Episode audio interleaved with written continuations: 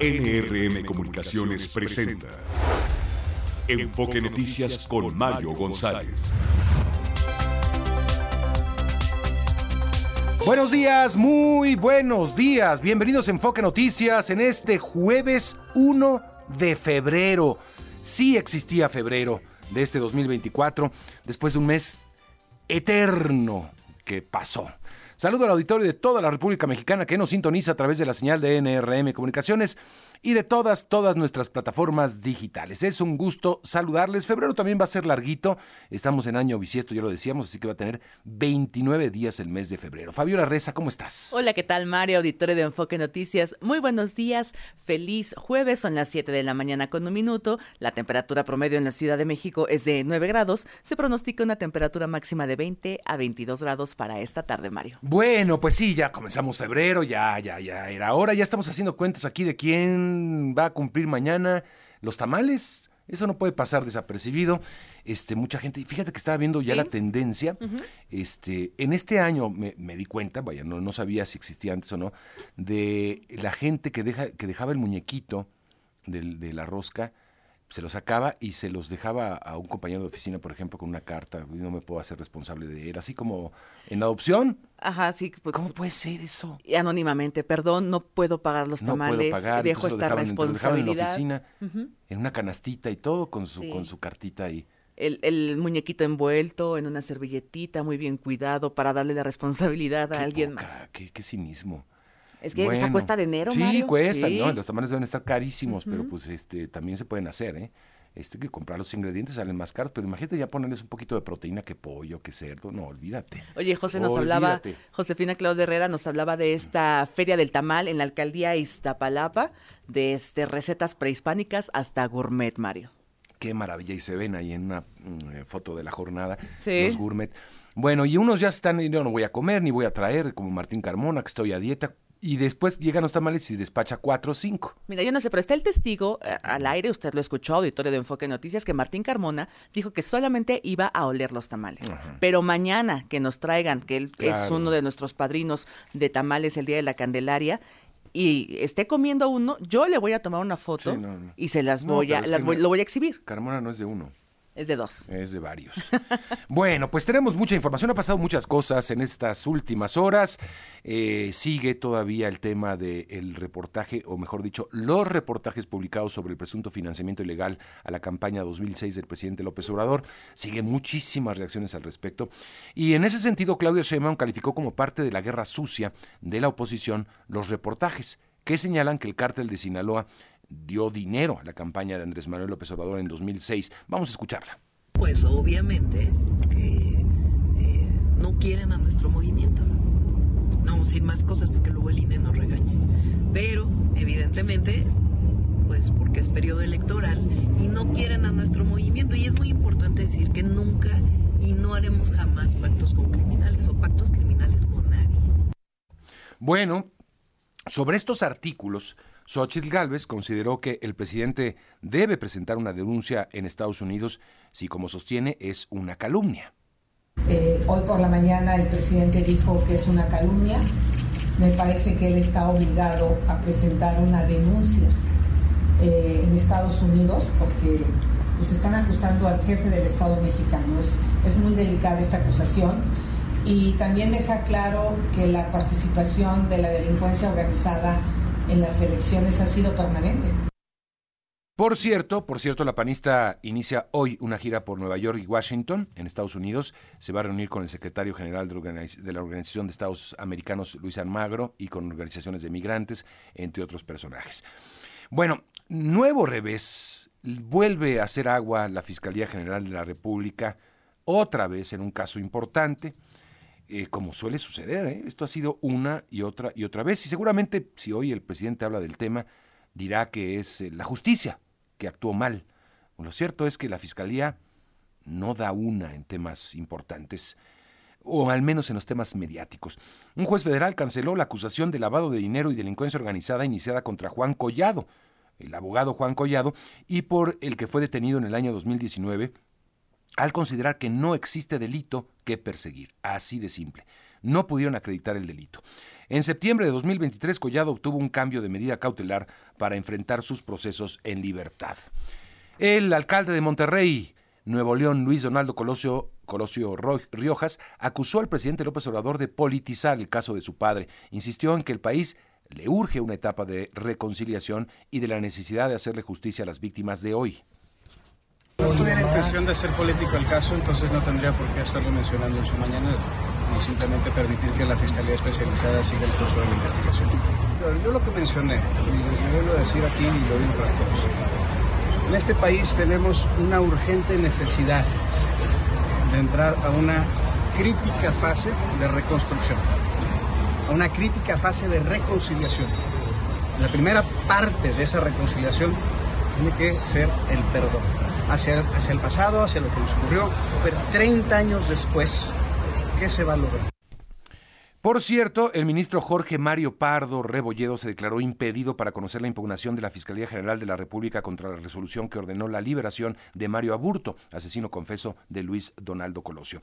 San Juana Martínez ¿La recuerdan? Periodista, exdirectora de Notimex, acusó al vocero de la presidencia, Jesús Ramírez, de actos de corrupción y dio a conocer un audio en el que supuestamente le sugiere un golpe político para extinguir a la agencia, que era la intención desde un principio, dice San Juana Martínez. Los tengo grabados a todos, dijo. Vamos a escucharla. Yo digo que es muy buena propuesta que, que aceptaras a los 11 y dejaras fuera a la Secretaría General y a los seis que tienes ahí les das, eh, en dos meses les das cuello y además con los expedientes de la función pública y la fiscalía. O sea, es que este es algo político. Sí. Que sacarles, sacar ya, ya sacar esto en otro terreno donde tú ya tengas el control, que es, pues, tú eres, este, tú tienes potestad como, como contratante, como patrón. Sí, claro. Yo haría eso. Pues, piénsale, tú dices, piénsale. Tú dices con incluido, incluir, incluir, esos y dejar fuera a la señora. Porque ese es el golpe político al sindicato. O sea, sería Ya no es un triunfo ya no sería un triunfo de ellos, ya, son, ya van...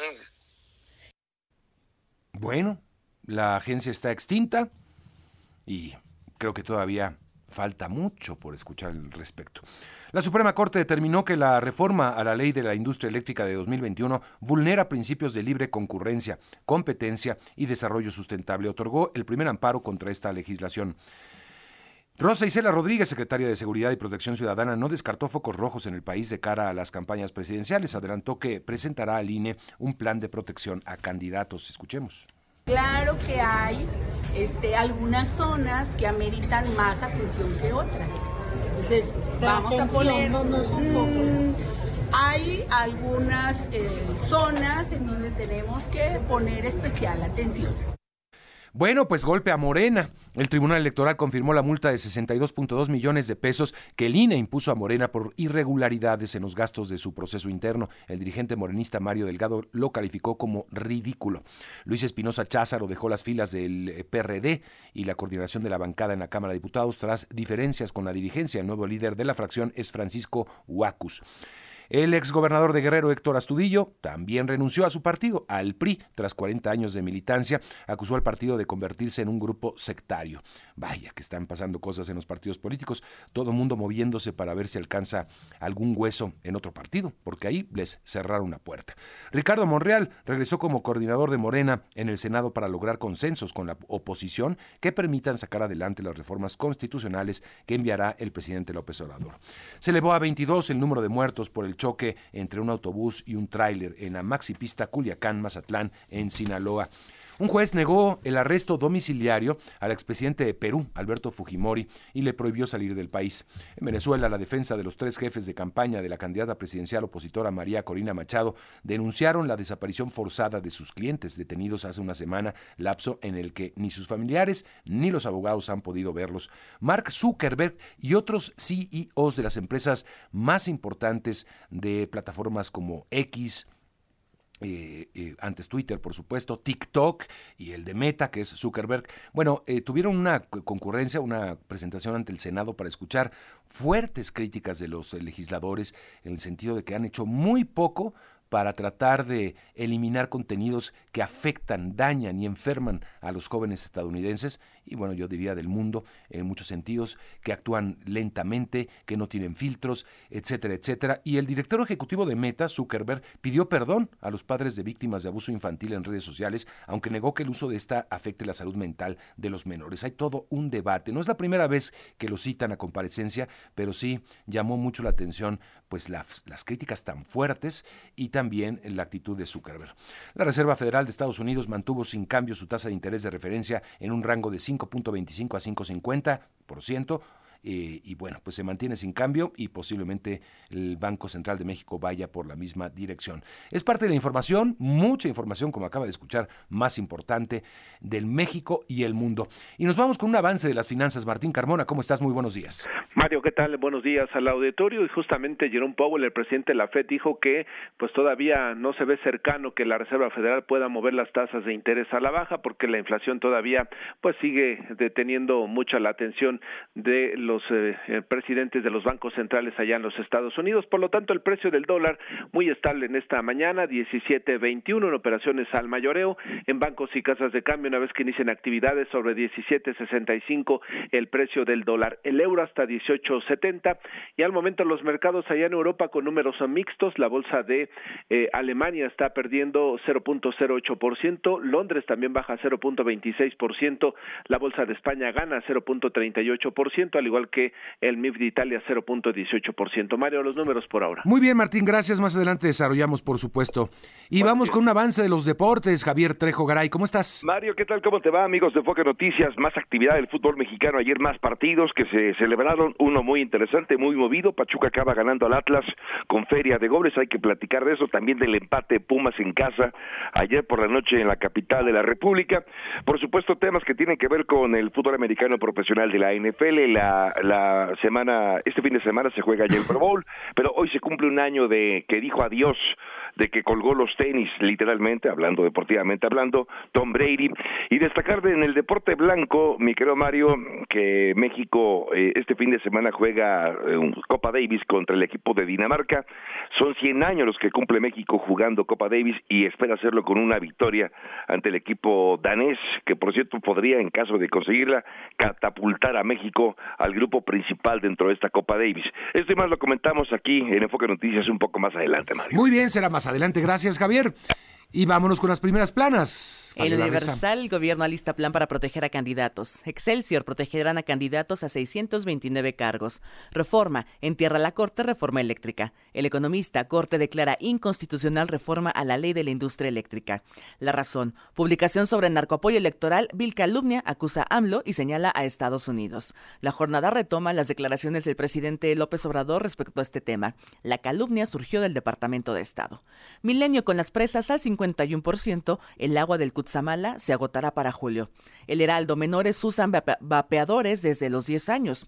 Y el financiero Fed, sin prisa por recortar las tasas en Estados Unidos. Publica una encuesta este jueves el financiero. Registra AMLO aprobación de 54% en enero. Y el New York Times ya comentabas este tema. Su producto está matando gente. Los senadores criticaron a los directores, directores ejecutivos de Meta, TikTok, Snap, X y Discord por no hacer lo suficiente para prevenir prevenir el abuso sexual infantil en línea en medio de recientes temores sobre cómo las plataformas afectan a los menores. Son las portadas de este jueves, Mario. Bien, a ver si...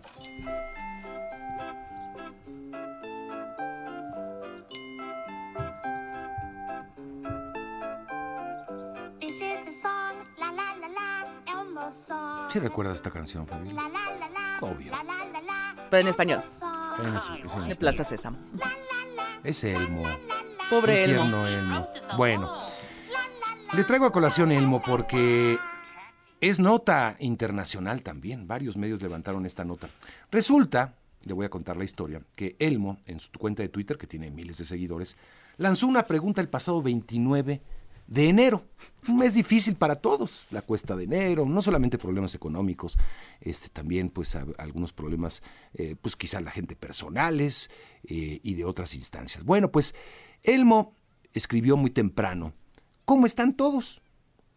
Y desató, abrió las puertas del infierno, dicen algunas notas. Eh, respuestas pues de gente que posiblemente tal vez con humor negro algunos, otros con eh, realmente depresión, pero fueran miles y miles de respuestas. Una de ellas, por ejemplo, Todas las mañanas no puedo esperar a volver a dormir. Todos los lunes no puedo esperar a que llegue el viernes. Todos los días y todas las semanas de por vida. Y entonces un día lo encuentras. Han pasado diez años de a tus espaldas. Nadie te dijo cuánto correr. Te perdiste el pistoletazo de salida. El sol es el mismo en forma relativa, pero es mayor. Eres mayor. Más dificultad para respirar. Y un día más cerca de la muerte.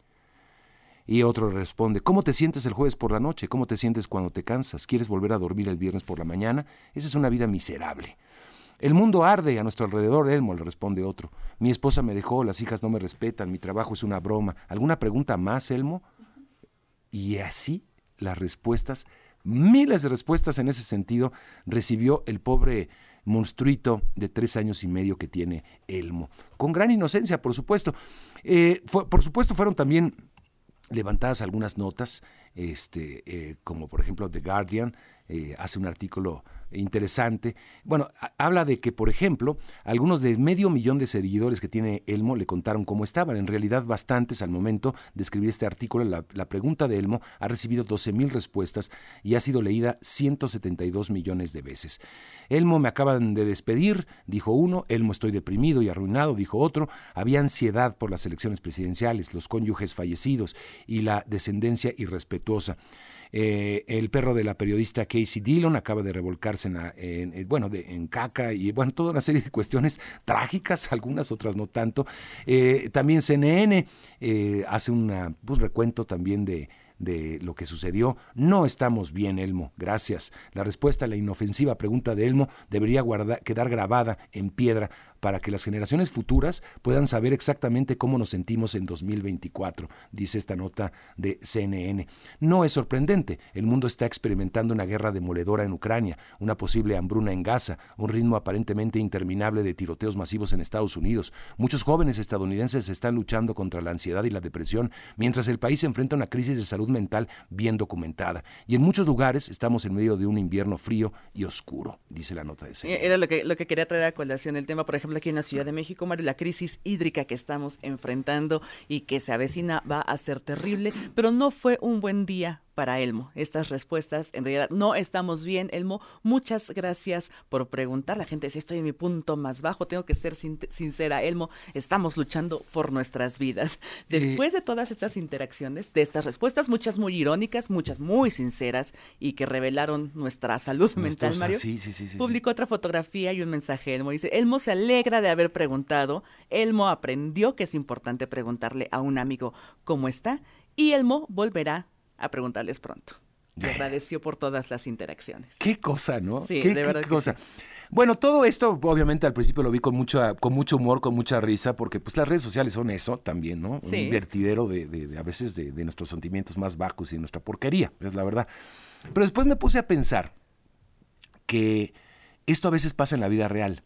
Y para todos que somos padres y que tenemos hijos pequeños, creo que tenemos que pensar que son pequeños seres que están muy receptivos a lo que están viendo en el mundo. Y a veces lo que está viendo en el mundo no es nada agradable. Y que el primer contacto que ellos tienen con el mundo somos nosotros los padres.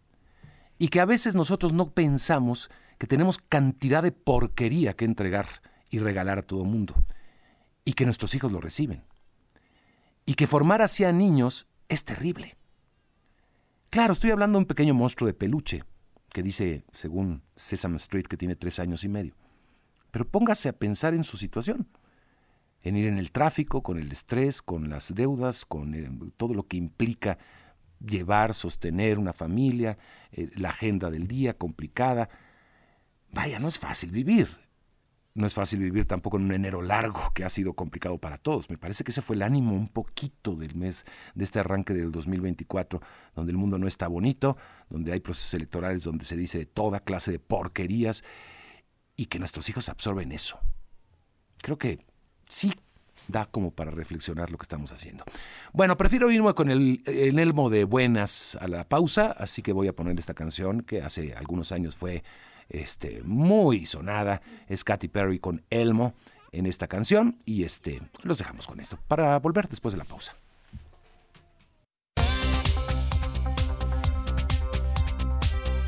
Está usted escuchando Enfoque Noticias por Radio 1000 en el 1000 de AM y Stereo 100 100.1 de FM. Regresamos con Mario González.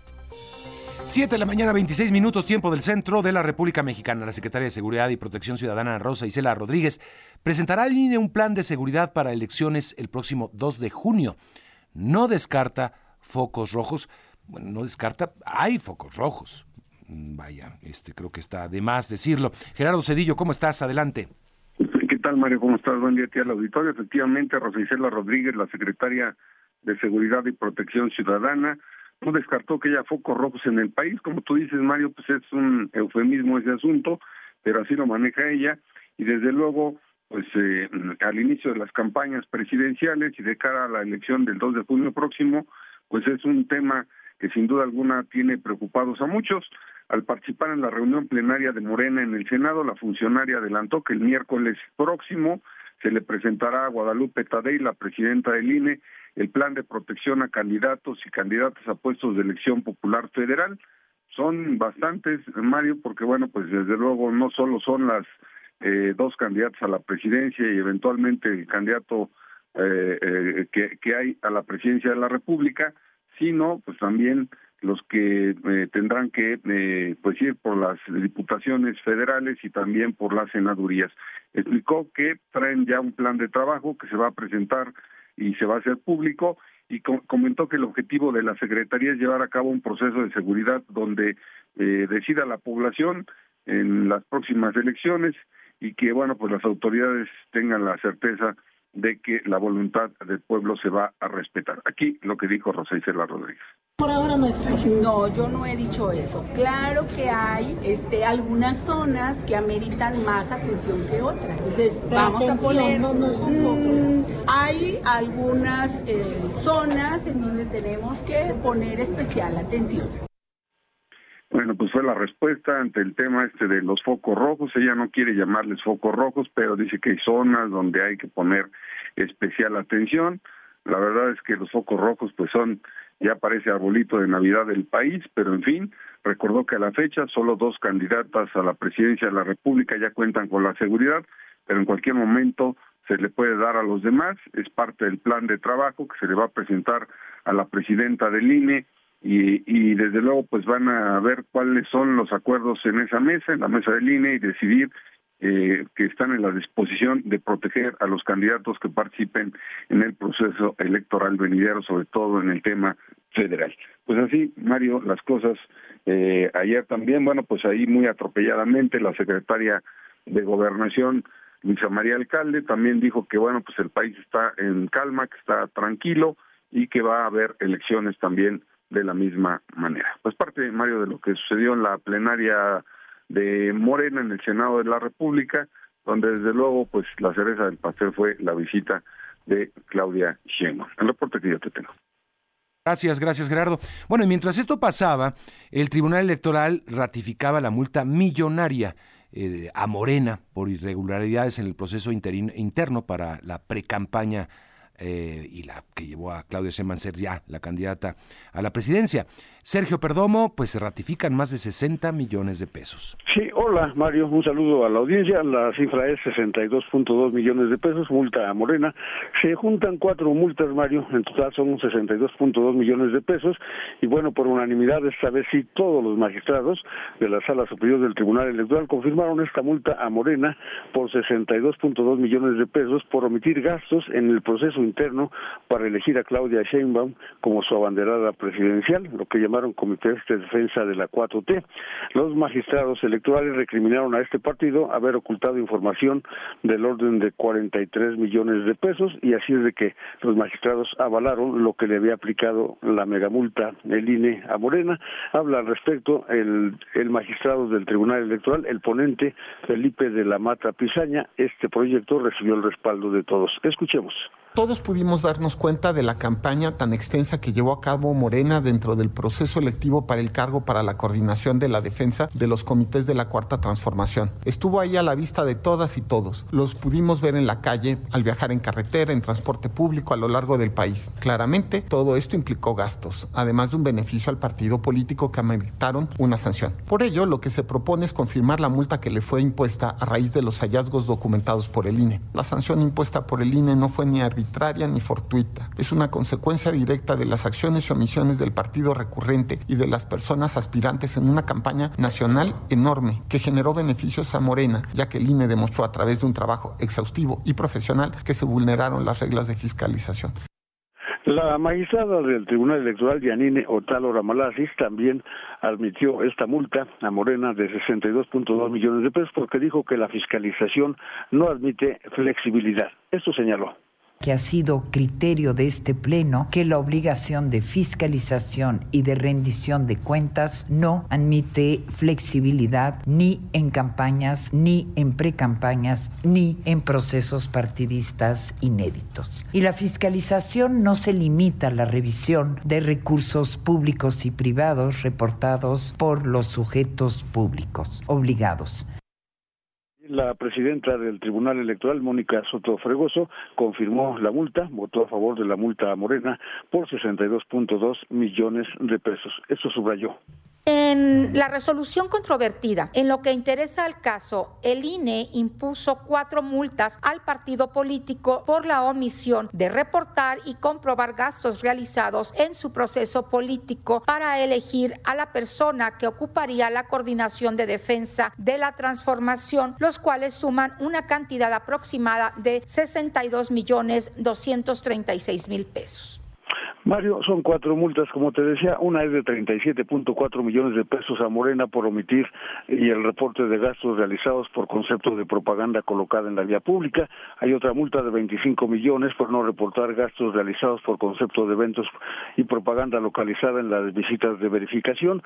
Hay otra sanción de 3.4 millones de pesos por no presentar documentación, evidencia que justifique el objetivo partidista del gasto realizado y finalmente una más por un millón de pesos por omitir comprobar los gastos realizados por concepto de transporte. En total, la megamulta, 62.2 millones de pesos, Mario, y bueno, pues finalmente te digo que aquí se da un revés a críticos que habían dicho que los magistrados están al servicio de Morena, en este caso el Tribunal Electoral. Hubo un relevo a partir del 1 de enero, que lo encabeza el Tribunal Mónica Soto Fregoso, se dijo que había tres de cinco magistrados, pues muy afines a Morena, lo mismo dicen que pasa en el INE, pero ya viste, afines a Morena o no. Lo cierto es que le aplicaron una multa de 62.2 millones de pesos. Lo que se hace generalmente es hacer el cálculo más o menos de la, y, se multiplica por dos, ¿no? Esa es la, esa es la lógica. Eso es lo que dice la ley. Mario, así es de que, bueno, pues ahí está el tema, Mario, así es de que aportarse bien porque ya la no se, no se puede impugnar, ¿verdad?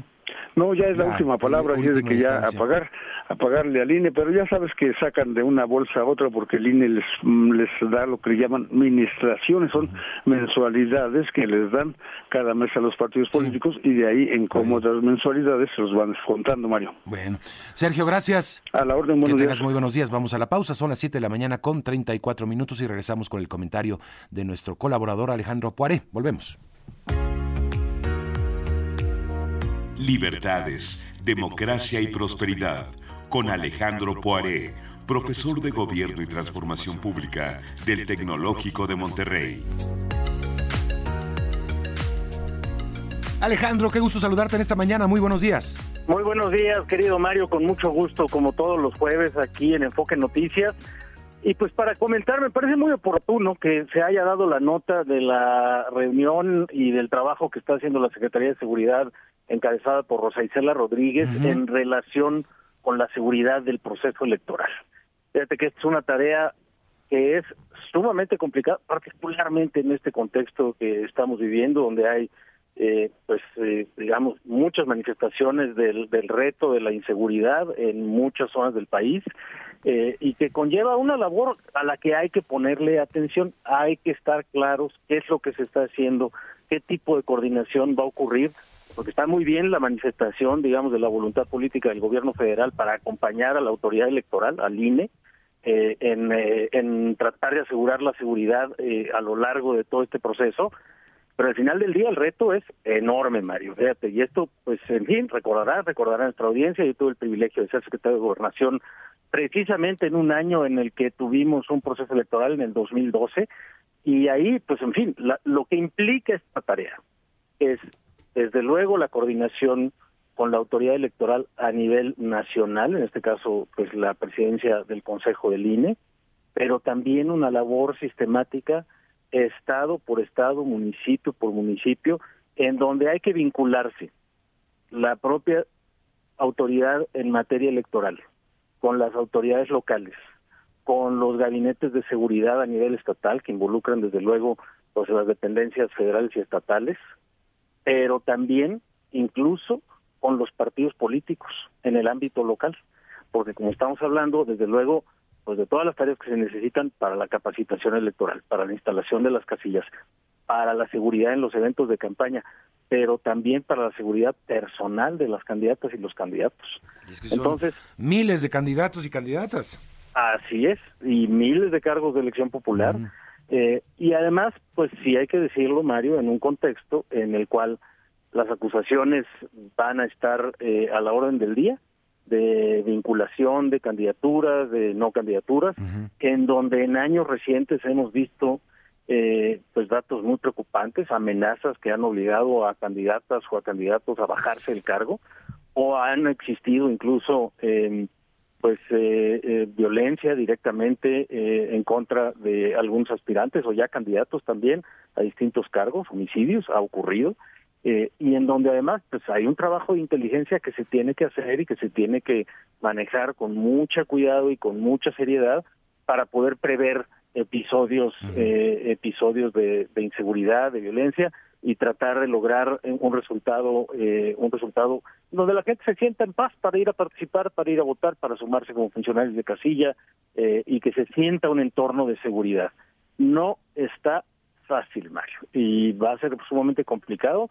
Eh, en fin, ya estamos a finales de enero, la jornada electoral del 2 de junio, eh, y pues, en fin, ya estamos arrancando el mes de febrero.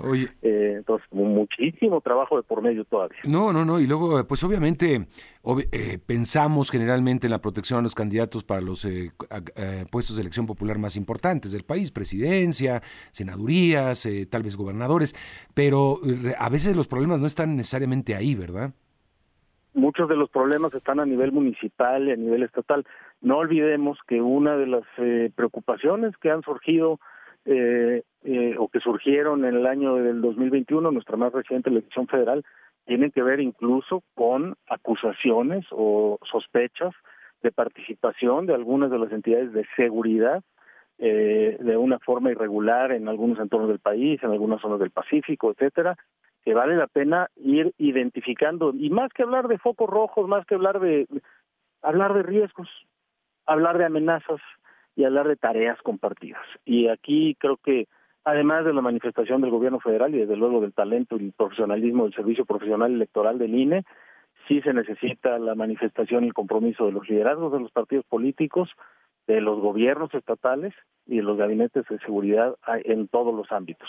No tiene que ser una labor estruendosa, pero sí tiene que ser una labor muy sistemática, muy cuidadosa, muy atenta, y en donde al final del día rindan cuentas, cuántas casillas se instalaron, qué incidentes hubo, cuántos candidatos eh, recibieron protección o no recibieron protección, eh, en fin, eh, creo que toda esa tarea, pues hay una responsabilidad ineludible del, del aparato estatal de seguridad para acompañar a la autoridad electoral y que la autoridad electoral y las y los ciudadanos podamos hacer nuestro trabajo de cara al, a la elección del, 2 de junio, Mario. Vaya, pues sí, vamos a ver cómo, cómo va eh, pues articulándose esta, esta, este plan de, de, protección para las y los candidatos. Me parece fundamental porque lo que hemos visto en los últimos procesos electorales es un aumento de eh, pues los ataques en contra de estos candidatos, ya sea por fines políticos o el crimen organizado también. Alejandro, gracias.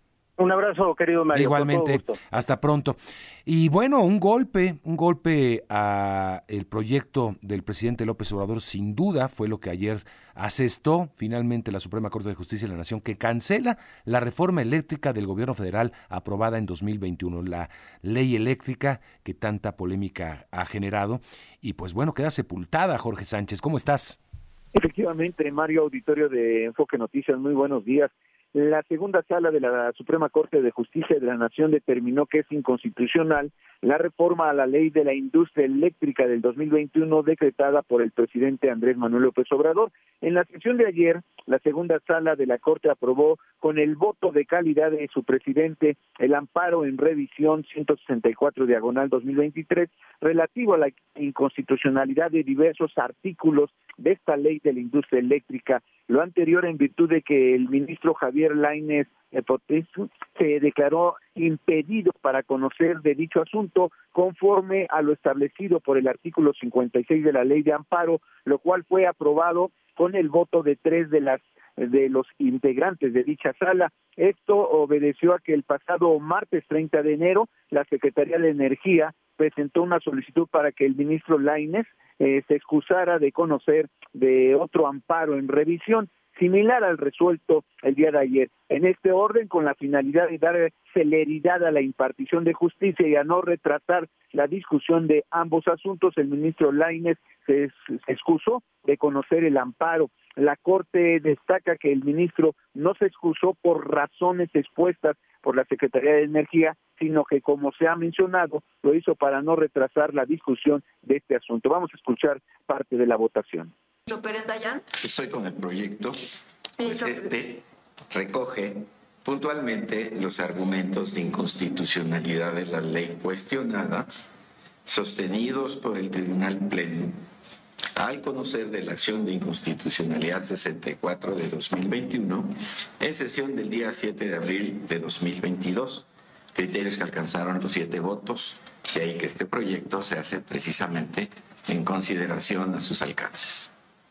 Ministro Presidente, le informo que hay dos votos en contra de la propuesta de las ministras Esquivel Moza y Batras Guadarrama y dos votos a favor del proyecto de los ministros Aguilar Morales y el suyo. Gracias, señora secretaria. Estando entonces en el supuesto del artículo 56 de la ley de amparo, al haberse calificado de legal la excusa formulada por el señor ministro Lainez Potisek, se aprueba este proyecto con el voto de calidad de la presidencia. De esta forma, Mario, con tres votos a favor, se definió un precedente para miles de amparos promovidos eh, por eh, privados en contra de los cambios legales impulsados en el 2021 que permitían despachar al sistema eléctrico primero la energía generada por la Comisión Federal de Electricidad, regalando hasta el final a las energías renovables. Mario, el reporte que les tengo. Muy bien, Jorge, gracias. Buen día. Bueno, no hemos escuchado respuesta por parte del gobierno federal al respecto, ni del presidente López Obrador. Seguramente hablará, tendrá que hablar del tema en la conferencia matutina, esperaría yo, eh, porque es un tema sumamente delicado eh, que echa atrás pues una reforma muy discutida y, aprobada, eh, pues muchos de los planes de la cuarta transformación, como le llama el presidente López Obrador, cruzaban por esta reforma eléctrica. Eh, bueno, denuncian ante la Fiscalía del Estado la desaparición de 11 personas entre los límites de Costa Chica, de la Costa Chica y la zona centro del estado de Guerrero. Todos los días hablamos de Guerrero, todos los días, todos los días hablamos de los problemas de seguridad del estado de Guerrero. Janet Castillo, ¿cómo estás? Qué gusto saludarte. ¿Qué tal, Mario Auditorio? Buenos días. Efectivamente, pues se suman a la lista de personas desaparecidas aquí en, en Guerrero otras 11 personas, entre ellas hay una mujer, eh, según y bueno, la información que hay de manera extraoficial es que fueron privados de su libertad. Sin embargo, bueno, los familiares de esta persona ya hicieron una denuncia formal ante la Fiscalía de Guerrero y bueno, se ha implementado un fuerte dispositivo de búsqueda y localización de estas 11 personas que desde el pasado 30 de enero pues está eh, realizando este operativo y eh, pues lo están haciendo en las regiones de lo que es la Costa Chica y la zona centro de Guerrero, que según son los lugares en donde fueron eh, privados de su libertad estas 11 personas. Según también la información que proporciona la propia Fiscalía de Guerrero, pues estos operativos se están realizando en diferentes eh, municipios de estas dos regiones que te acabo de mencionar y se trata de 10 hombres y una mujer, de nombres Jonathan, Uriel, Sigifredo, Oscar, Luis, Rogelio, Valerio, Ricardo y eh, Brandon, así como también Juana que fueron, pues, eh, al parecer desaparecieron el pasado 29 de enero. Este operativo de búsqueda y localización, pues, está complementado por elementos de la Guardia Nacional, la Policía Estatal, así como también los policías locales de los municipios de Mochitlán y Atlixtac, y eh, pues personal de lo que es la Comisión Estatal de Búsqueda de Personas y la Comisión de los Derechos Humanos del Estado de Guerrero. Pero además también están sumándose algunos colectivos eh, que andan buscando personas aquí en el estado de Guerrero, como es eh, la, los colectivos Lupita Rodríguez, Narciso, Memoria, Verdad y Justicia, entre otros que son están, que están acompañando pues a localizar a estas 11 personas aquí entre los límites de Costa Chica y eh, la, lo que es la región norte del estado de Guerrero. Pues este reporte que, que tenemos hasta el momento de acá de esta ciudad suriana. Bien, pues bueno, Janet, creo que seguiremos hablando. Este, desafortunadamente, ese es el panorama que se está presentando el Estado de Guerrero eh, en lo largo de los últimos meses. Mm, en fin, gracias, Janet. Buen día. Sí, sí, sí. Vaya, no, no, no se puede eh, obviar lo que está pasando en este estado. Yo creo que ha sido eh, golpeado fuertemente por el crimen organizado. Eh, eh, pues tal vez Otis tuvo algo que ver. pienso que desde entonces hemos estado como hablando cotidianamente de Guerrero por todo lo que está pasando, pero ya estamos hablando de muchos otros municipios, no solamente el municipio de Acapulco. Ahora estamos extendiendo las informaciones a, Tasco, al propio Chilpancingo, a Iguala, y a otras partes de la costa. En fin, eh, vamos a la pausa y regresamos con más información deportiva. Tenemos información importante de lo que ha pasado en las últimas horas en materia deportiva y lo que viene que se está comentando en este preciso momento y que tiene que ver con la Fórmula 1. Regresamos. Los deportes con Javier Trejo Garay. Hola Javier, ¿cómo estás? Qué gusto saludarle. Igualmente, Mario, ¿cómo estás amigos de Enfoque Noticias? Buenos días. ¿Por qué no empezamos por ahí? Por justo el comentario que hacías antes de irnos a la pausa acerca de el, eh, esta posibilidad. A nivel rumor todavía se maneja, no, no, no lo ha hecho oficial ni Ferrari, ni Mercedes, ni el propio Lewis Hamilton, pero eh, justo eh, se habla de que para el 2025, o sea, el próximo año, Lewis Hamilton pasaría de Mercedes a Ferrari. Sí todas las agencias, lo comentabas, muchos medios importantes hablan ya de esto como un hecho. Incluso se dice que ya está, está hasta firmado Luis Hamilton para el 2025 con la escudería de Ferrari. Qué interesante sería verlo de rojo, ¿no? Y este dicen que es un switch, o sea que cambian. Eh, sí, prácticamente. Ferrari se iría eh, con, con, Mercedes en todo caso. Ajá, y, y Carlos Sainz estaría dejando ese lugar para que llegue Hamilton y obviamente de los destinos ah, de, posibles para Carlos Sainz sería irse a Mercedes o Sauber que va a cambiar a Audi, al nombre de Audi. E incluso hay quienes lo ubican también en Red Bull, ¿no? Para el 2025, en lugar de Checo Pérez. Sobre todo si tomamos en consideración, Mario, que uno de los que tanto se hablaba como posible sustituto de Checo para el 2025 sería Lando Norris de McLaren pero acaba de firmar una extensión de contrato de dos años más con el equipo de, McLaren. Entonces, no parece que, que, Norris esté en la órbita no inmediata, por supuesto, de Red Bull. Eh, lo que sí es cierto es que eh, para este año será muy importante para Checo, lo habíamos comentado, que pronto pueda eh, decir, arrancando la temporada, confirme que está peleando mejor. Es decir, que no, que no pase lo mismo que el año pasado. Si ocurre eso, seguramente no seguirá con Red Bull para el próximo 2025. Será un hecho. Necesita dar resultados pronto. No se van a esperar hasta, hasta septiembre. el a resultado ver de segundo lugar no fue importante. Fue importante, sí, por supuesto, porque fue histórico además para Red Bull, pero si Checo sigue manifestando esta, esta desventaja tan larga o este, este, esta, esta distancia tan grande, esta brecha entre Verstappen y el propio Checo Pérez, seguramente van a optar a mediados del año, eh, posiblemente por ahí de junio julio tomen la decisión. No la van a anunciar, evidentemente, en ese momento, pero eh, tiene que demostrar por eso pronto, en el primer semestre, la primera mitad de la temporada, que Checo puede tener una extensión de contrato para el 2025. Bueno, interesante se pone la, Y estamos nada más, ya que hablamos de esto, Mario, estamos a cuatro semanas de que arranque la temporada. ¿eh? Va a arrancar el primer fin de semana de marzo primer fin de semana de marzo será el arranque de la temporada 2024 de la Fórmula 1. Prácticamente estamos ya en el primer fin de semana de, febrero. De hecho, ya estamos en febrero, ¿no? Ya. Entonces, estamos justamente a, cuatro semanas del arranque de la temporada 2024 de la Fórmula 1. Bien, bien, bien, bien. Otros, otros temas, eh, mi querido Mario, amigos de Enfoque Noticias. Eh, fíjate, justo, justo mi hijo, mi hijo que, vive en... Eh, perdón que, que saque ese tema personal, vive en, en Berlín. Ajá me está preguntando justo por Hamilton si, si Hamilton se va a Ferrari, ¿no? Y es un hecho, me está preguntando mi hijo. Pues sí, todo el mundo habla de... Sí, sí, sí. Yo vi, bueno, ya varias agencias importantes este, lanzar alertas al respecto. Como dices, todavía me parece que está a nivel de rumor, todavía las escuderías no han confirmado absolutamente nada, ¿no? Sí, no, todavía nada. Y, dice Ferrari, no comento rumores. Obviamente no lo va a anunciar antes de que empiece la temporada 2024. Si esto ocurre, lo va a anunciar por ahí de octubre, ¿no? No, no hasta, no en el mes de febrero, me queda claro. En fin, Mario, oye, otro tema importante, el deporte blanco.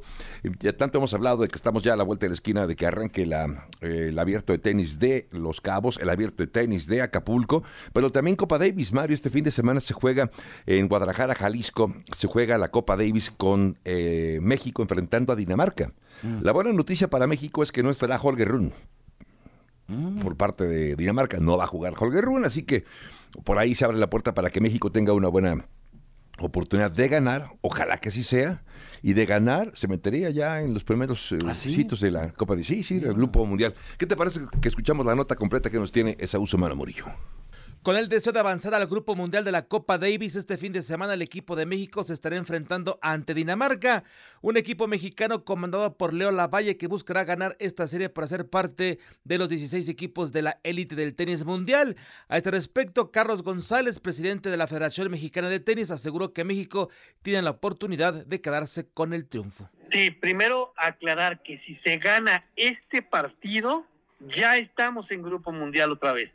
Ya estaríamos dentro de los 16 mejores del mundo. Estamos en una instancia que ha costado mucho trabajo. Yo veo una, una serie ganable, donde México tiene ahorita un Ernesto Escobedo que llegó a ser 67 del mundo. El equipo mexicano está integrado por los doblistas Miguel Ángel Reyes Varela y Hans Hatch. Los singlistas son Ernesto Escobedo, Juan Alejandro Hernández, Alan Rubio y Rodrigo Pacheco. Por el equipo de Dinamarca se confirmó que no viene su figura estelar Holger Rune. Esta serie se llevará a cabo en el Club Hacienda San Javier de Zapopan, Jalisco. Para Enfoque Deportes, es Humano. Muy bien, pues ahí está entonces, ojalá, ojalá que, sea un buen desempeño de esta de este equipo mexicano Copa Davis. Tiene años, Mario, años que años, no, sí, sí, sí, sí, pero sabes que tenemos, eh, creo que se alinean los astros, eh, este, buen, eh, buena pareja, ¿no? Este, y eso es importante también. Sí, ¿no? Sí, sí, sí, exacto. Creo que, creo que hay posibilidades. jugando muy bien. Ojalá, dobles. Ojalá que nos vaya bonito, diría aquella canción. Mario, eh, fútbol mexicano, nada más comentar brevemente acerca de la continuación de la jornada 4 del Balompié Nacional. Ayer un par de partidos. Eh, comentábamos Pachuca en un buen partido de, lleno de, de, idas y vueltas. Acaba ganando Pachuca cuatro goles por tres al mm, el equipo de El Atlas. Y ayer Pumas enfrenta a Necaxa en casa y acaban empatando a dos. Acaban empatando a dos. Bueno, esta es una nota importante, un punto para. No está jugando mal de Caxa, ¿eh? No. Viene dos empates, sí, pero le empató con el América y ahora empata con Pumas como visitante. Digamos que. No, hablamos poco del Necaxa de, de Aguascalientes. Oye, pero la nota también el día de ayer surge eh, en este partido por una nueva porra de Pumas que me enteré apenas de un... ¿Sí? Sí, QQQ, eh, Pumas, o sea, no entiendo mucho el... No, me, me, me acuerdo de una canción por de QQQ Pero por CU será, ¿no? Yo creo sí, sí, sí, sí. Sí, supongo. Sí, sí, sí, es, es, se hizo viral, de hecho, el personaje que inventó esta, esta porra. Oye, el que también está muy viral es eh, el Piojo Herrera, ¿no? Siguen con ese tema todavía, después de de ese, pues, eh, eh, digamos, una pelea de, palabras. sí, un, un, un cifirrafe ¿no? que, se, que se armó ahí en el túnel del estadio. sí, ayer comentábamos acerca de que Iván Alonso, el director deportivo, y el propio Piojo Herrera, bueno, van a investigar este suceso de la comisión disciplinaria y también las dos instituciones. Lo, me parece más lamentable, a ver, de Piojo Herrera no es que, no es que, lo, no es que nos vayamos a poner de abogados del diablo, pero él es el, él es el entrenador, pero el director deportivo que tiene una posición ejecutiva, lugar. Me parece Sí. más Creo que ya tenían todavía. sus, sus Sí, sí, sí. asuntillos por ahí, ¿no? Sí, sí, sí, por algunas críticas y algunas declaraciones que virtió eh, el Piojo Herrera acerca de la conducta eh, en años anteriores de, de Iván Alonso, eh, se lo topó y bueno, se esperó muchos meses para topárselo y encontrárselo y decirle lo que le dijo. Bueno, ya por último, Mario, amigos de Enfoque Noticias, comentarte acerca de ecos de lo que nos depara el fútbol americano profesional de la NFL. Estamos ya, por supuesto, a semana y media de que se lleve a cabo este Super Bowl número 58. Y lo cierto es que eh, mientras eh, estamos eh, a la espera de que este fin de semana se juegue eh, el, em, el partido de, de flag football de las, del Pro Bowl entre la Conferencia Nacional y la Conferencia Americana, un partido que honestamente pues, no, no, no reviste tanta importancia, es como un juego, van a jugar los... eh, No está mal, no está mal, entiendo, pero al final del día no es tan espectacular como un partido.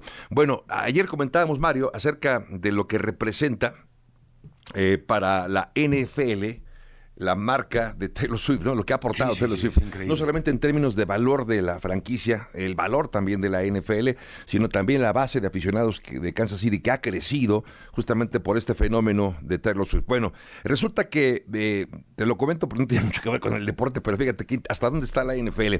Eh, el próximo fin de semana, del 7 al 10 de febrero, tiene programados conciertos en Japón. En Tokio tiene programados conciertos Taylor Swift. Es el 10 de febrero, todavía tiene, tiene, tiene concierto y el día 11 se juega el Super Bowl.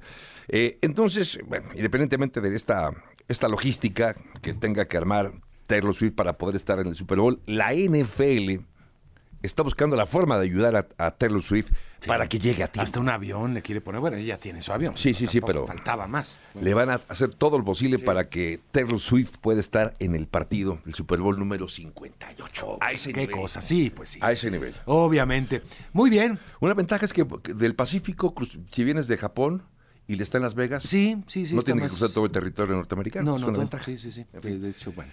Gracias, Pero, Mario, pues, buen día. A ver si llega. Gracias, gracias a ti. Más adelante desarrollamos, hablaremos obviamente de lo que viene en el Super Bowl y también de toros hablaremos con Javier Trejo pero eso más adelantito. 8 de la mañana con dos minutos, tiempo de hacer una pausa y regresar con el resumen.